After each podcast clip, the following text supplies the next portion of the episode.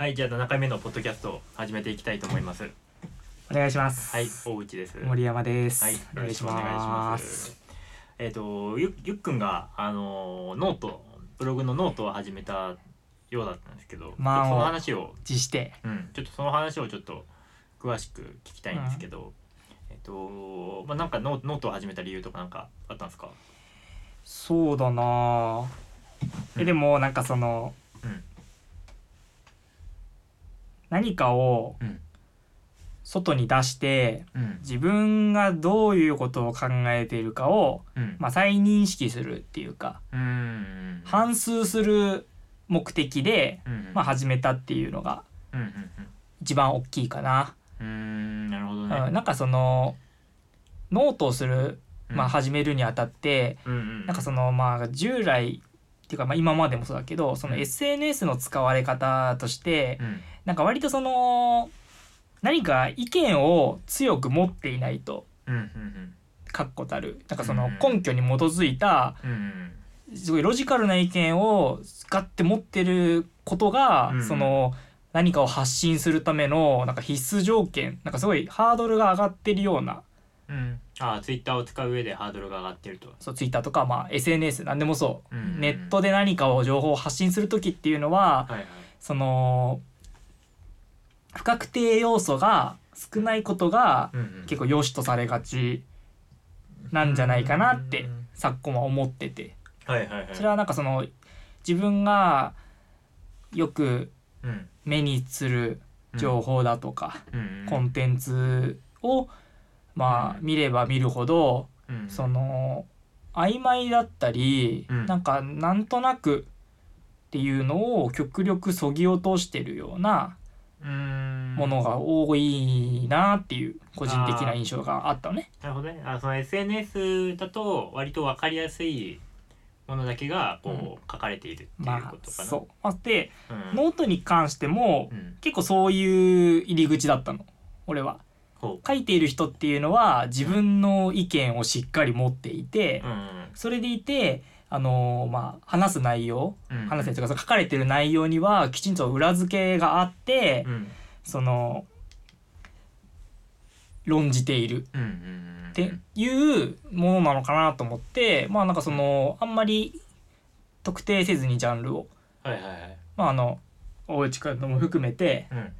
いろんな人のを見てるとうん。まあなんかその内くんみたいにいろんな内容について考察している人もいればうん。エッセイ的にね、うんまあ、日記とか、まあ、ブログみたいな感じでうん日々のことをなんまあパパーっと簡単に書いてる人もいるし、うなんかちょっと面白おかしくしたり、うん。もうテキストじゃなくてなんか画像をはめ込んでなんかうん。漫画とか書いたりうんしてる人とか、小説書いてる人とか、割となんか何でもいて、うん。なんかそれがなんかその自分が SNS を盛んに利用していた時ぐらいの、うんなんか敷居の。高さを感じたっていうかはいはいはいあなんか分かんないことを分かんないんだよねっていう場として使っても全然いいんだなみたいな。はいはいはい。まあ、それが今のツイッターも別にいいんだろうけど、うんなんかそこに関してその何か論じていなければいけないような空気がどうしても自分の周りから周りになんかすごいまとわりついてたんだね。うんああなるほどね。だからちょっとやりづらいなちょっと重い腰上がんないなって感じはしたんだけど、うんまあ、そういうラフな。形で取り組めるのがうんうんあ取り組んでもいいんだなみたいな。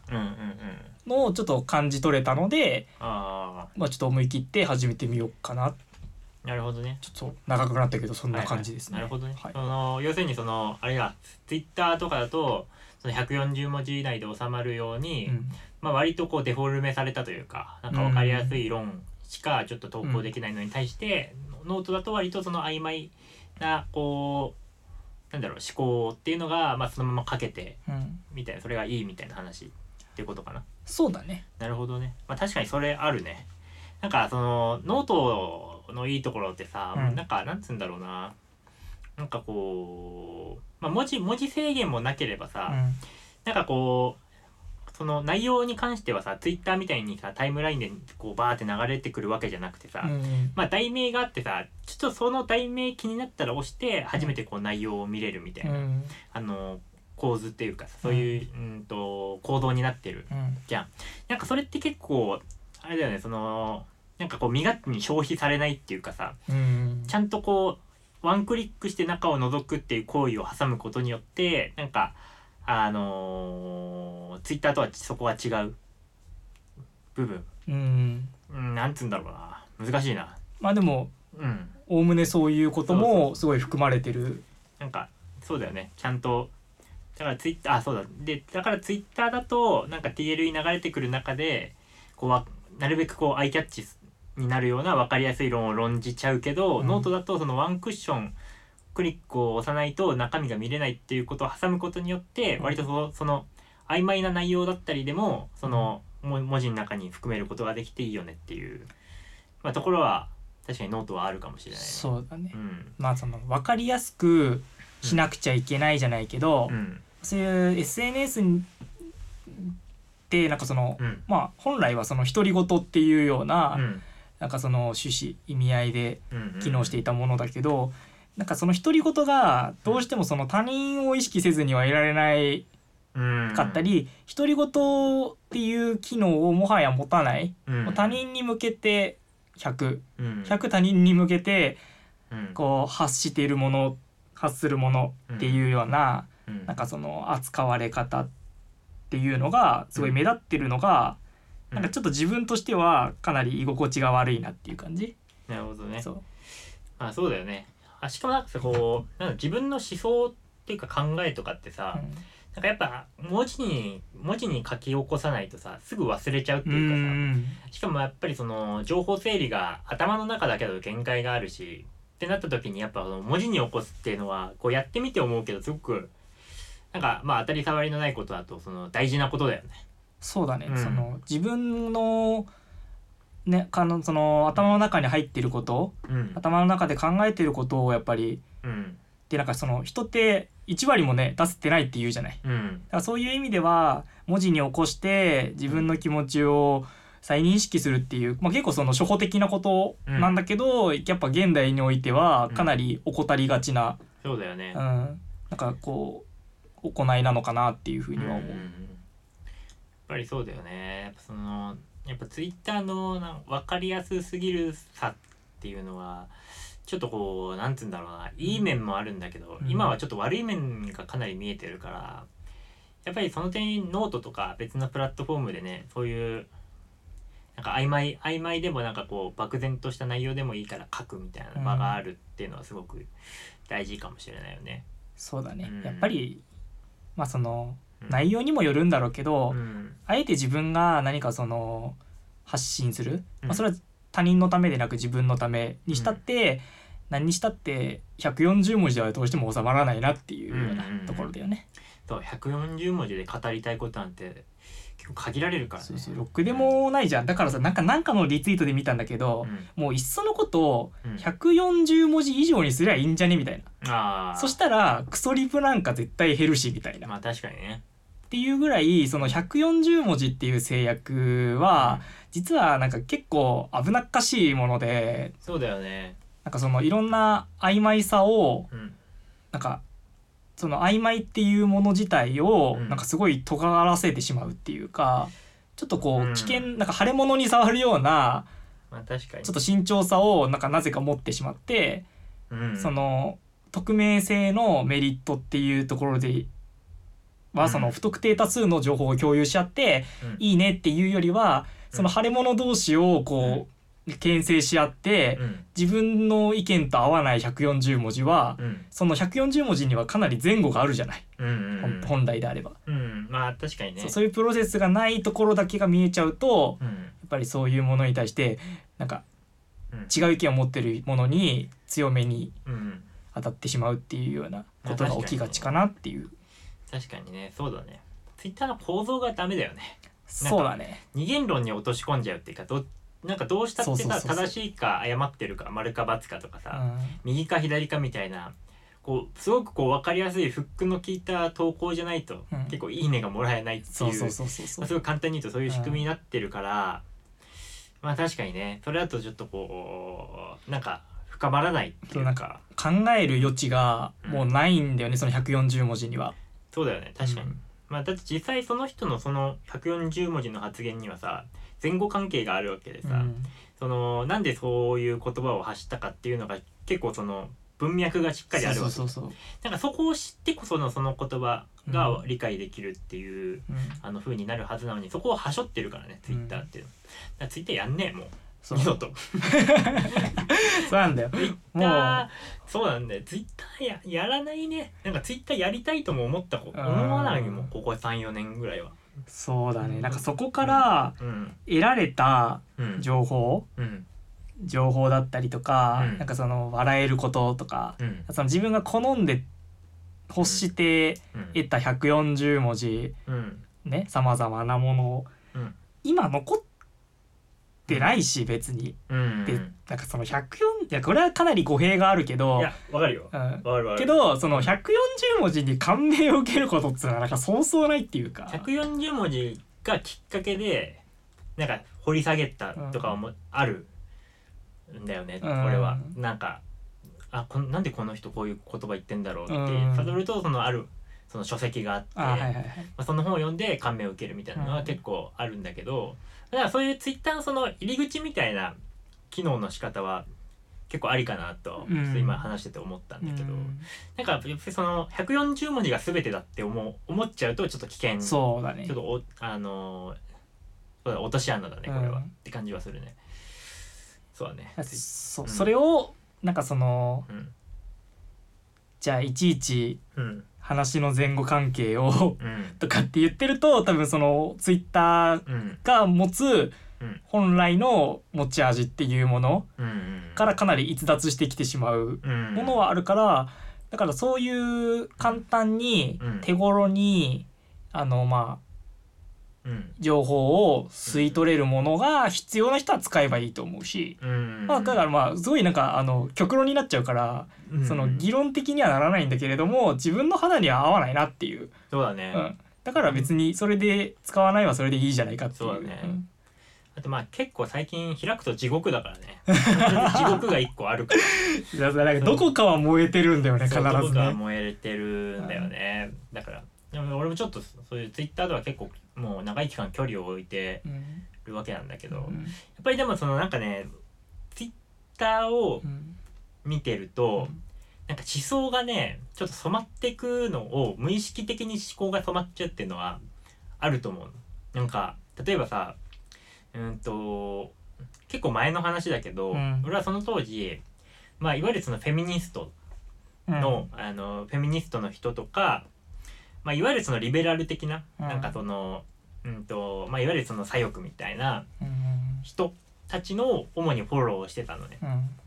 でえっ、とそればっかりをフォローしてるとあの本来はそうん。それその議論の対をなす反対意見っていうのがもちろんあるはずなんだけどなんかツイッターでその人たちしかフォローしないことによってもうそれしか入ってこないっていう状況に陥るのね。うん。でそうなってくるとあの世の中がもうそれがそれがもう全てだっていうふうに思い込んじゃう、うん。あの瞬間が俺過去にあったの。うん。だからなんかその距離の取り方っていうのもかなり真剣に考えないと、うん。なんかある偏った思想にえっとかなんか傾いちゃう。自分が染まってしまうっていう可能性はあって。うん。それがそれをそう象象徴してるのがうん。あのトランプの陰謀論だと思うの。あとワクチンの陰謀論とか。はいはいはいはい。そうそうそうそう。多分あの人たちって多分フォローしてる人にはそのいわゆるその保守派の人たちのうん。トランプ支持とか愛国者愛国心とか日本、日本愛とか、うん。なんかそういう、えっとことを言ってる人たちのを主にフォローしていると思うのね、うん。でなんか染まっちゃうんだよね。だからそれは危険。うん。だからなんか俺もう極論、うん。ツイッターはもうみんな今すぐやめた方がいい。正しい使い方をしない限りね、うん。でそううん。認識がすごいなんかその,、のその自分とねうん。自分が持ってる一意見と、うん。その流れてくる情報のうん狭間が溝がどんどんなんかその埋まってっちゃうんだよね。そう。で結局線引きがどこで自分で引いた線か分からなくなってって、うん。でその140文字っていううん。分かりやすさうん。っていうところがなんかその強烈なインパクトを与えることがやっぱ前提になってきて、でそのまあその何にしてもうん。尖ってる内容、インうん。そのあまあ、頭にこうバッて残るうん。インパクトのもの声がでかいものっていうのがうん。結局勝手に正しい性っていうもの、うん。うん。うん。まあ、その二元論の話にもなっちゃうし、うん。正しいもの。うん。っていうようなものに認識しちゃうんだよね自分がねなんか。う、そういうふうに受け取っちゃう。そうそうそうそうそう。リツイートの数とかうん。そのビューの数みたいなねうん。うん。みたいなところでいろんな人がうん。これをツイートを見てうん。反響がすごい。っうん。うん。てことは共感されてるってことじゃんみたいな。共感されてるっていうことは、うん。その大多数の意見だみたいな、うんうん大多数の意見だから、うん。こういうこれはこの道筋でうん。合ってるんじゃない？みたいな。うんうんこういうふうにするべきなんじゃないの？みたいな、うん。なんかこうすごいどんどん内向的になってきちゃうっていうかね、うんうんうんだからそういう意味ではまあ別にツイッターに限ったことではないけれども、うん。うんそうだね。ちょっとその自分が使うには危ういなうんっていうのはあるね、それ。そうだね。だから俺も別にツイッターもやんないかなっていう。そうだね。ちょっと両方容量をいやほんとそう、守って正しく使わないともう地獄に落ちる。うん、からなんかその、そうそうそう。ねあのなんかリテラシーとかさうん。そういう言葉がうん。こう今やうん。ポピュラーっていうか、まあ、普通に世の中で出てくるうん言葉になったっていうのの背景にやっぱりどうしてもそういう誤用とは言わないけれども、うん扱われ方のなんかちょっとこうん。う激しさっていうか。これ義務教育に組み込んだ方がいいよね。いやだからね俺そうあの あの授業に道徳とか入れるんだったら、うん。そのもうさ、ね。これからもう絶対ネットの社会なんてどう,、うん。どうどうやったって断絶することはできないから、うん。そうだね。そのネットとうんどう向き合っていくかみたいなのは、本当にそのなんていうのかな。うん。道徳的な観点でいいから、うん。その有識者っていうかね、うん。理解がを持てる人間が、うん。やっぱりそこの道筋を立ててあげないうん。と、やっぱりそのいろんな情報が入ってくる中でだいぶ偏るうんであろう。今俺たちですらうん。そうやって染まりそうにもなるし、うん。偏りがちなわけだからさ。そう。なんかそのネット上ネット上にはやっぱりその右リベラルっていう人がいて中立っていう人もいてうん。えっ、と保守っていう呼ばれる思想の人もいてその下に、えー、とクソリプを投げるクソプレイヤー まあしっかりいると。そうだね。でその中でちゃんとリアル、うん、現実の友達がうん友達とかなんかそのいろいろなつながりがあるっていうのをちゃんとこうなんていうの？あの教えた方がうんやっぱりしっかりいいよね。なんかそのあれがさあれがなんつうの？本当の人間に普通にり現実世界の地続きのあのじツイッターが地続きでつながっているって思っちゃうと、うんうんなんかかなり危険っていうかさやっぱそのクソクソを投げるプクソプレイヤーたちにもさ、うん。ちゃんとしたまっとうな人生があってさ、うん。あのーなんかちゃんとこう人間らしいこうい良いこととかもしてるんだけど、うん。ネット上で見ちゃうとくただクソを投げるクソプレイヤーとしか 扱われない。ただやっぱりその人たちもちゃんと血が通ってるうん。わけだから。まあそれを、ね、右も左もさ真ん中の人も有名人もみんな同じでさうん。ちゃんと血が通ってるんだから、なんか血が通ってる人と会話するようにちゃんとコミュニケーション取りましょうみたいなところちゃんと教えた方がうん、そうだね。いいかな。あ今意味わかった？分かった分かった。だからそのコミュニケーションっていうのは、そのなんていうのかな？いろんなフィルターだったり媒体を問わずして、うん。あの平等に取るべきものであるよっていうのは、きちんとこう。教えるっていうかうん。そういうものだよっていうのを知ってもらう必要っていうのは今後うん。あるんじゃないかなと思うね。うん。確かにねそうだね。うん。だからノートいいよ。なんかそう。書いてだから そうそういうのもはらんで、うん。まあ、ノートはなんそう。かまだ少しうん。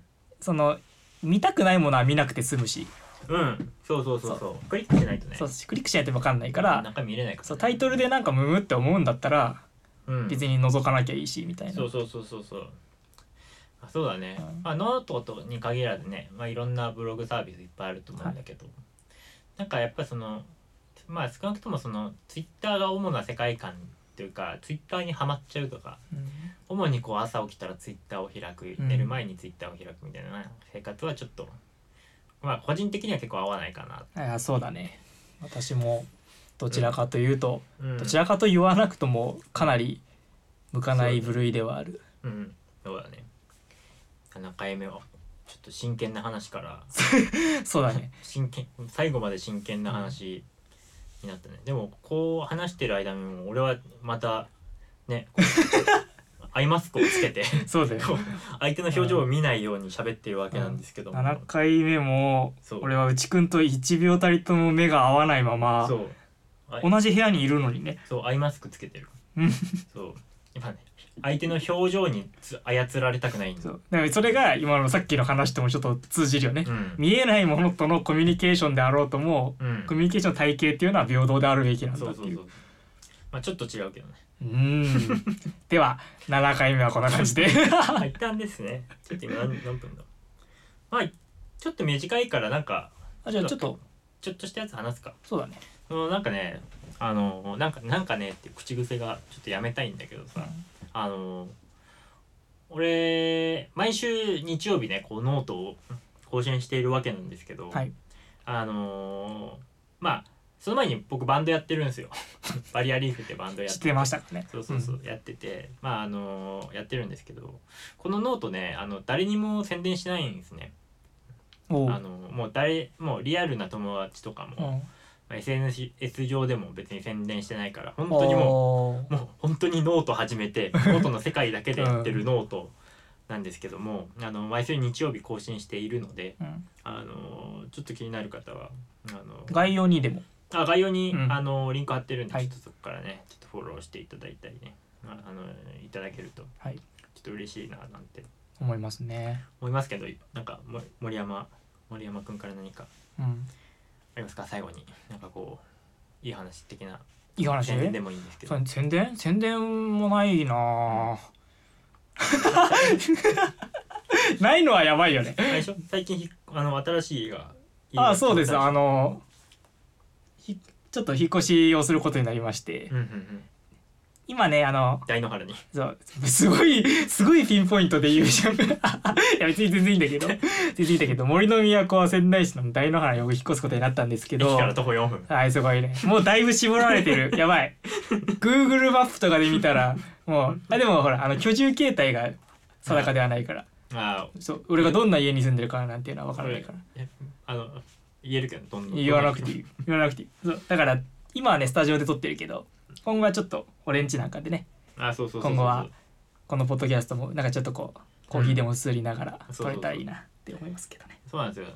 あのま前ねあのズームであのやってたりしたんだよね、そうそうそう。ポッドキャストね。でまずズームだとさなんかこうなんつうんだろうな。やっぱちょっと実際の会話とさズームって結構えらい違いだよね。そうだね。だいぶだいぶ違ううねんやっぱ実際に会って話すってことか まあ、まあ俺今アイマスクつけて喋ってるから別にこれは果たして実際に会って喋ってるのかってちょっとまた微妙なところなんだけど、うん。まあ少なくともこう肉声を直の耳で聞けるっていうのはやっぱズームとはかなり違う体験なのでちょっと集まって今後も収録していきたいななんて思っております、まあこんなところですかね最初は。え？一回締めましょう。はいありがとうございました、はじゃあありがとうございました